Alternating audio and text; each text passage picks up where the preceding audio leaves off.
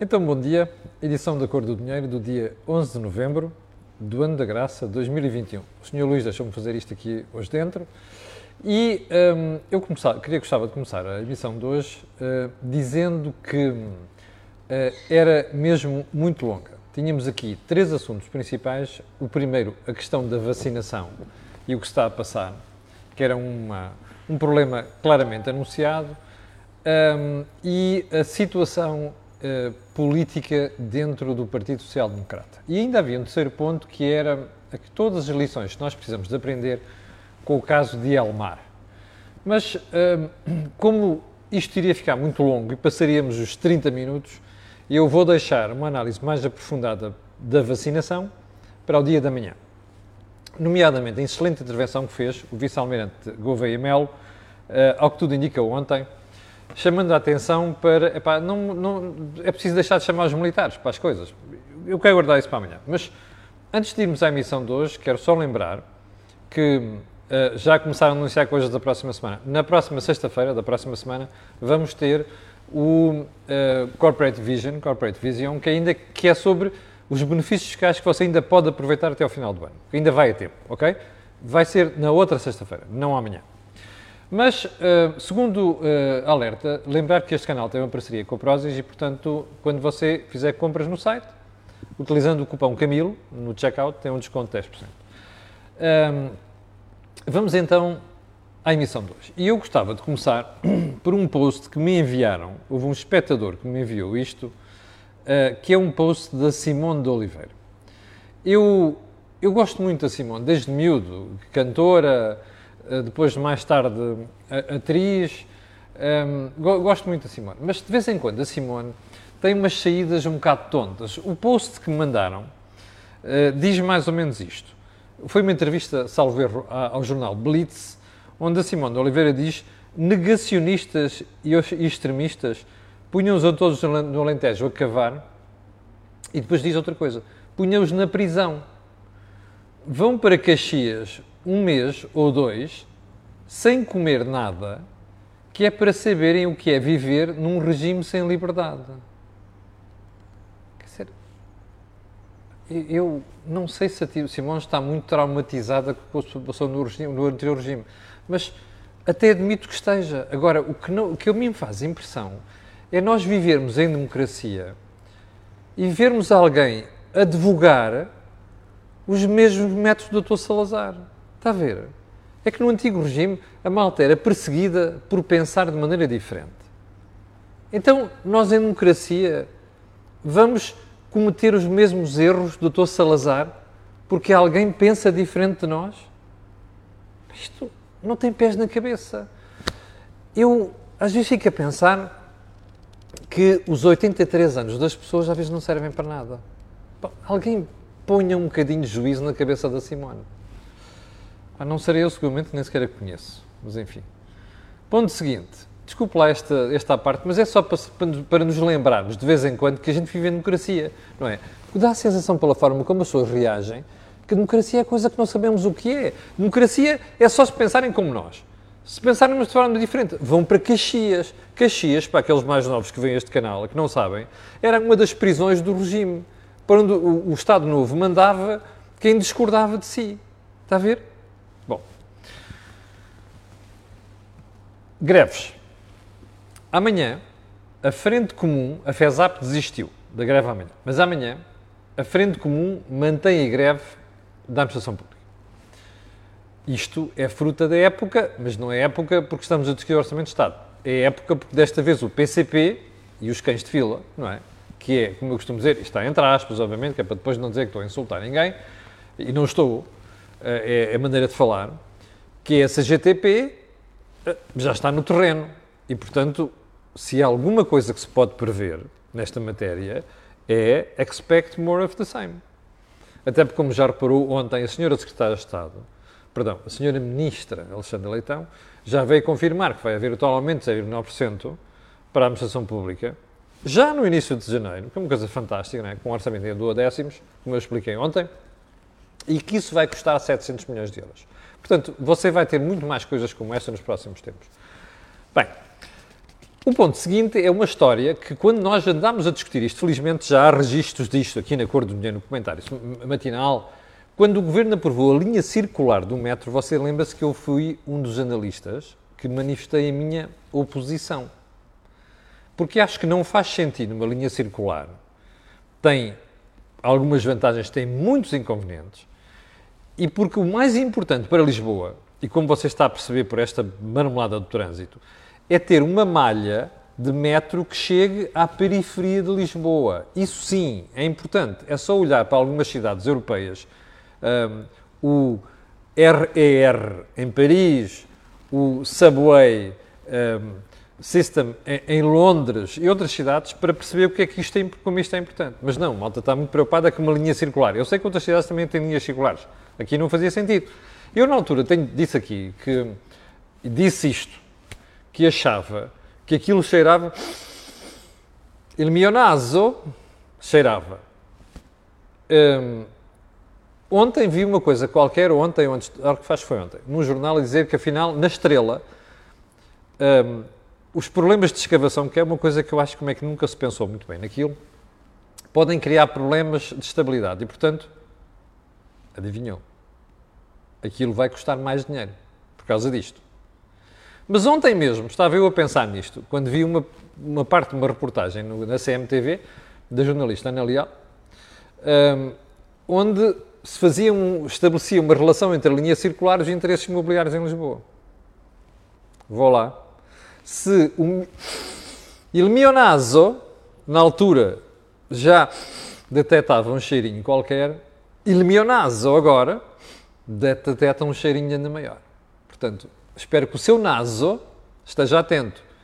E também espero que o naso das autoridades judiciárias esteja ainda mais atento que o seu e o meu. Faites la liaison. Ah, não se esqueça de identificar quem foram os grandes defensores daquela ideia e estiveram por trás da decisão, ok? Não se esqueça. Faites la liaison. Bom, ponto seguinte. Um, eu ia falar disto, já não vou falar, porque implicava desenvolver isto a sério. Os recados de Gouveia Mel. Vamos deixar isto para amanhã e vamos juntar isto a mais aquela churrilho de tontices da avózinha da DGS. Ok? Fica para amanhã. Último ponto desta, deste período de ordem do dia. O caso Ior Omeniuk, que morreu às mãos do CEF, dos inspectores do CEF, como você se recorda, foi parar ao Tribunal da Relação.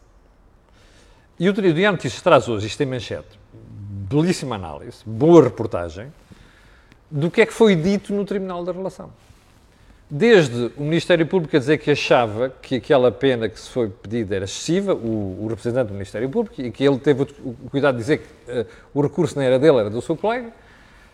Um, o próprio coletivo de juízes a questionar isso. Mas uma coisa muito importante, que eu devo ter sido o único analista que falei nisto quando, você, quando, quando se decidiu o caso. Como você se recorda, no dia em que o Estado anunciou que a indenização, o Estado quer dizer o Governo, à viúva do Sr. Omeniu ia custar qualquer coisa como 800 mil euros, eu mandei-me ao ar. Passei-me. É assim, se você me perguntar, pode-me chamar os nomes que quiser, ok? Pode-me chamar os nomes que quiser. Mas se me perguntar assim, Quanto vale uma vida humana? Eu não sei. Para mim não tem preço. Se, alguma se alguém fizesse alguma coisa aos meus filhos, eu, alguém da minha família, eu, para mim não tem preço, certo? Mas os tribunais acabam sempre por encontrar uma forma mais ou menos objetiva para determinar o valor de uma vida humana. E eu, na altura, lembro de ter dito aqui aos espectadores, para compararem as decisões dos tribunais em matéria de valor de vida humana, com aquilo que o Estado português atribuiu. Bom, nem mais, nem ontem, como costuma dizer. No Tribunal, o delegado do Ministério Público disse que se começasse a pagar indemnizações daquele valor, isso punha em causa a solvabilidade do Estado. Coisa que o advogado das, das famílias das vítimas não gostou. Paciência. Mas a verdade é que é mesmo assim. Para mim, aquilo é um exagero monumental, tendo em conta outras decisões de tribunais. Vamos então aos assuntos de hoje. E o assunto de hoje principal tem a ver com Rui Rio. mais uma vez e infelizmente. E a estratégia do PSD para as próximas eleições. Eu vou fazer uma recomendação à malta do Rui Rio, que eu sei que veio este programa. Peguem nesta parte a partir de agora e espetem, que é para ver se ele percebe, porque não é apenas a opinião, a minha opinião, se ele percebe o que é que tem que fazer. Um, ontem, eu já volto a Rui Rio daqui a bocadinho. Aliás, vamos matar o assunto. Rui Rio começou por dizer antes de ontem que ia deixar de fazer combate interno para se virar para criticar o governo. Remember? Eu era para ter falado disto ontem, não falei. E que hum, a sua preocupação não era estar ali a insultar ou chatear-se com, com Paulo Rangel e que o principal tinha que ser os erros do Partido Socialista por causa das próximas eleições. Certo? Bom, eu ontem ia dizer isto que vou dizer hoje outra vez, que é, espera aí, então, mas quer dizer que não vai haver debate interno no PSD? Ele vai deixar isto para os segundos? Não. Quem vai governar o país e liderar o partido não é o segundo nem terceiro. Chama-se Rui Rio, se ganhar as eleições. E chama-se Paulo Rangel, se ganhar as eleições internas. Para já isto parece-me um disparate. Uma coisa é debater internamente, outra coisa é insultar. O problema, e insultar e extremar. O problema é que o Rui Rio não percebe a diferença entre uma coisa e outra, como já se percebeu aqui. Mas ontem a minha crítica ia ser moderada, hoje vai ser violenta. E porquê é que vai ser violenta? Porque o Sr. Dr. Rui Rio, ontem foi à RTP dar uma entrevista, onde borrou a pintura, o que, falta, o que faltava borrar da pintura. Certo? Não? Então já vai ver. O que eu tirei de mais importante da entrevista do Rui Rio foi isto. Ah, mas se eu perder as eleições, ou seja, se António Costa ganhar, epá, eu tenho obrigação, em nome do país, não sei quantos, de apoiar, porque o país não pode ficar sem governo. Espera aí. Qual é a oposição que Rui Rio está a fazer António Costa com esta saída? Isto foi o que Rui Rio andou a dizer nos últimos quatro anos. Isto, em minha opinião, obviamente, é a razão da derrota fragorosa de Rui Rio nas eleições legislativas de 2019 e nestas eleições autárquicas, onde teve umas vitórias, é certo, mas são eleições pessoais, é preciso não esquecer isto. Portanto, mas que estratégia é esta? Onde ele diz que vai deixar de fazer combate interno para se opor a António Costa, mas depois diz que vai viabilizar um governo de António Costa. Então eu vou explicar ao Dr. Rui Rio o que é que tem que fazer. É o Dr. Paulo Rangel também. Desculpem modéstia. É o meu artigo de hoje no Jornal de Negócios. Então diz assim: o que é que Rui Rio e Paulo Rangel devem fazer? É muito simples. Têm de dizer o seguinte: olha, ah, como já percebeu, o Presidente da República, já te expliquei aqui, quer um Bloco Central. António Costa já percebeu que só se safa no poder com um Bloco Central. Até, até Manuel Alegre, como expliquei ontem, já fala em entendimentos com a direita. Sabe porque é isto, não sabe? O Presidente da Arrasca não quer o país ingovernável. Culpa dele. Como já expliquei aqui bastas vezes. Manela Alegre sabe que o PS sai do poder se perder as eleições. E, portanto, a conversa aqui, ou melhor, não é só se perder as eleições, se ganhá-las, mas que já não vai haver acordo com a extrema-esquerda. E, portanto, esta malta não quer sair do poder. É o que isso quer dizer. Então, o que é que Rui Rio e Paulo Rangel têm de fazer? Uma coisa muito simples. Paulo Rangel já disse que não vai conversar com o Partido Socialista. Bom, eu acho isto um erro. O que é que eles têm que dizer? nós não fazemos acordo com o PS se estiver lá António Costa. Isto é que o Rui Rio devia estar a dizer. E eu espero, que ainda não vi o Rangel dizer isto, mas espero que o Rangel se sensibilize por isto. Para já, fiquei muito, eh, muito agradado de ver que uma, a primeira pessoa que criticou a história de não terem dito ao Presidente da República ter investigações militares já passou para o discurso de, de, uma parte da classe política. Fico muito feliz com isso. Bom, mas vamos a isto. Paulo Rangel tem de se diferenciar do Rui Rio. E Rui Rio tem de se diferenciar de Paulo Rangel, mas ambos deviam diferenciar-se era de António Costa. E o que eles têm que dizer é isto. Meus senhores, então um indivíduo que governou mal nos últimos seis anos vai governar bem agora? A pessoa que dormiu com a extrema-esquerda durante seis anos, agora de um momento para o outro acordou e sonhou que afinal a mulher da vida dele chama-se PSD? Não. Não é. Isto é uma conversão que ninguém vai acreditar. Ora, é isto que Rui Rio e Paulo Rangel têm que dizer para o outro lado.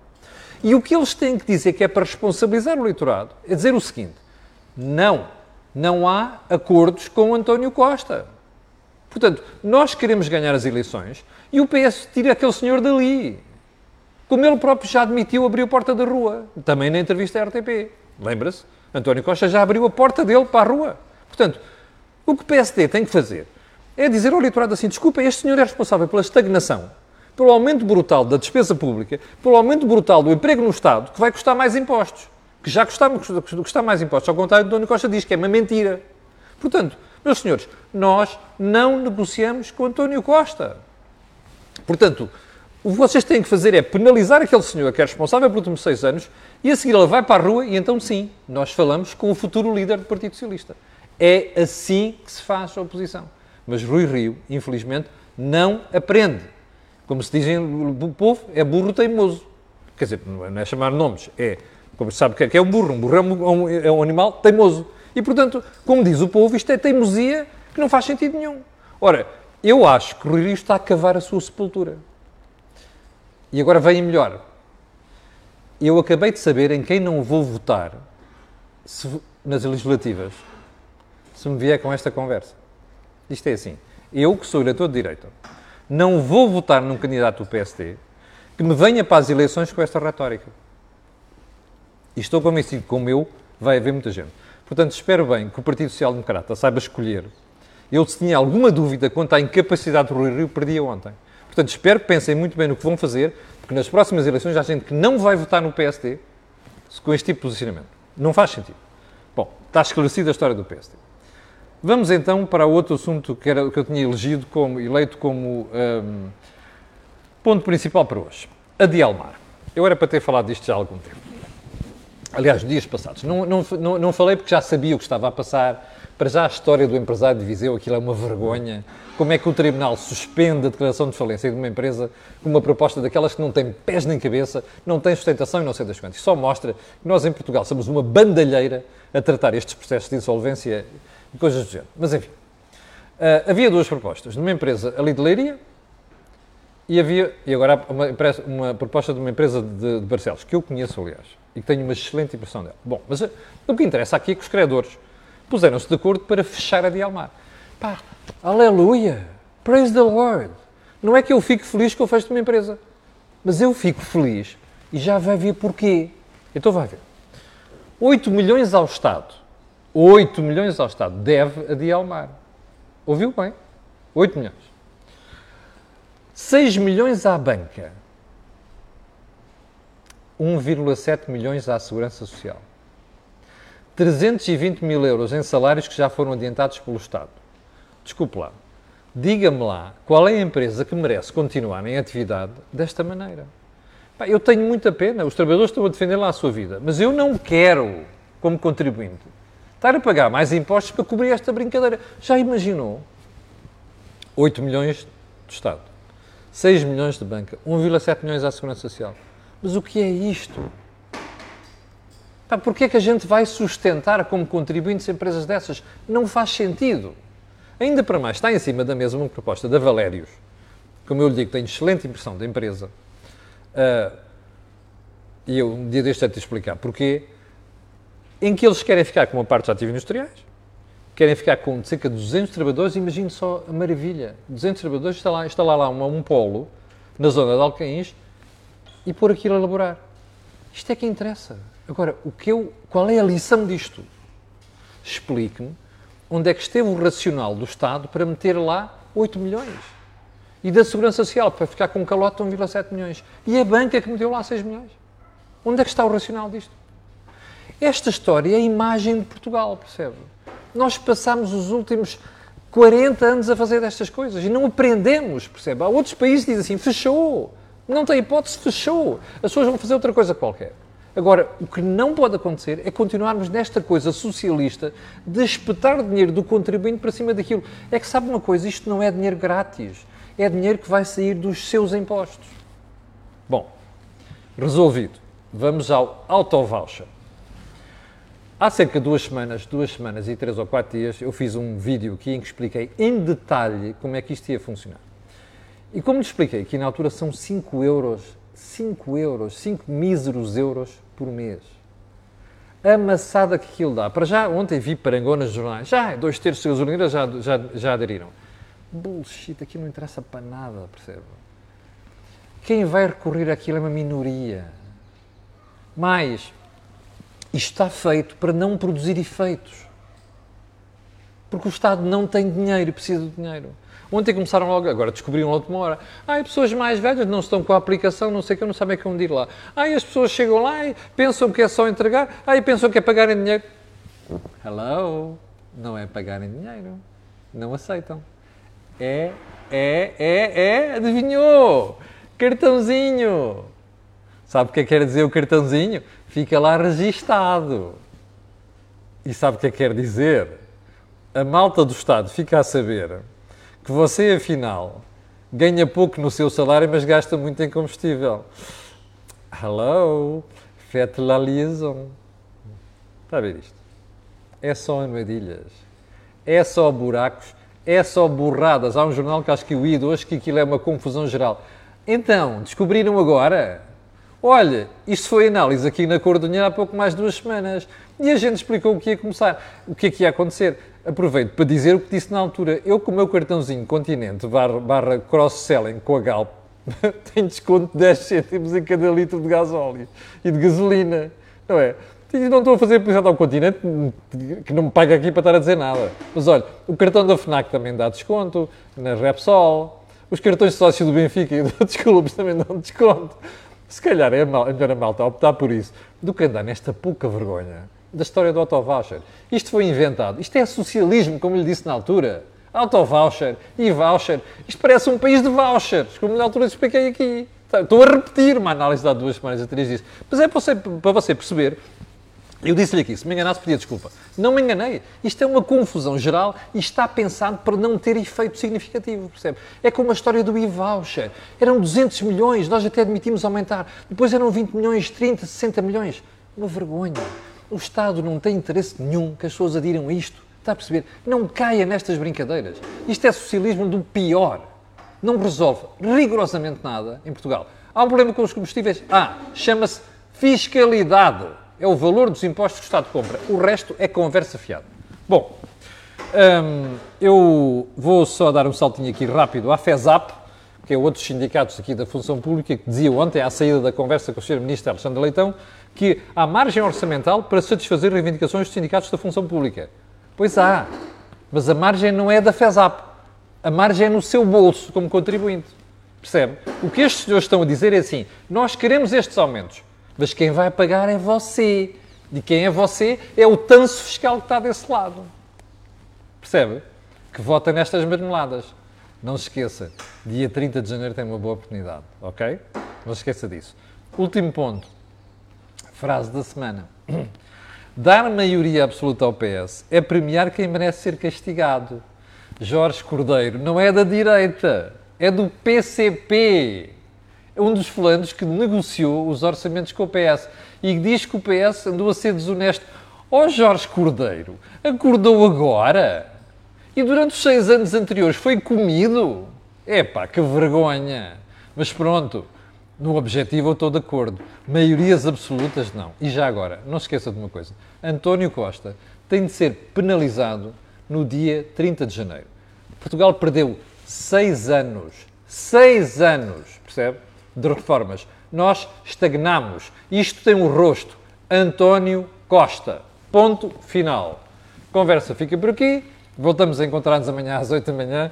Às 8 mil pessoas estavam em direto, 8.100 há bocadinho. Quero agradecer e pedir aquilo que peço sempre. A estas e outras pessoas que vão ver, colocarem um gosto e fazerem partilha nas redes sociais.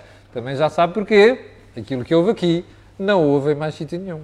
Obrigado, com licença, e até amanhã às 8.